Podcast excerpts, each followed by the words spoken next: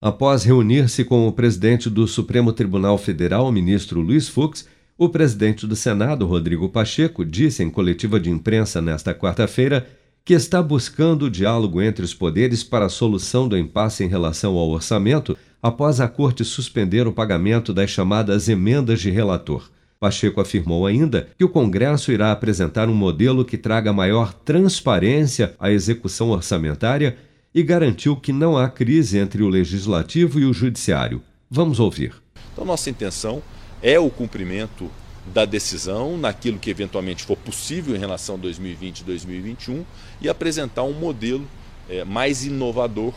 é, o mais transparente possível, com um projeto de resolução que também é uma proposta das duas casas. Então, é esse diálogo que nos permitirá é, chegar a um consenso entre os poderes e, no final das contas, repito, não é uma disputa entre poderes,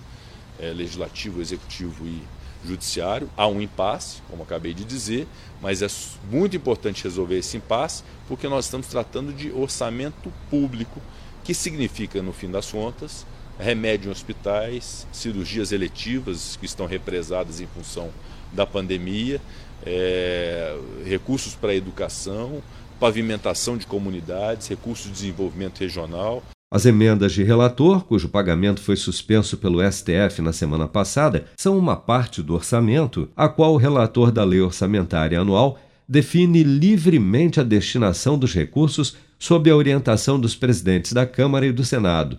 Partidos de oposição, no entanto, têm questionado a distribuição dessas emendas, afirmando que esses recursos que estão sendo chamados de orçamento paralelo ou orçamento secreto têm sido utilizados como moeda de troca em negociações com parlamentares para a aprovação de leis de interesse do governo, uma vez que não há como identificar qual deputado ou senador solicitou a destinação dessas emendas.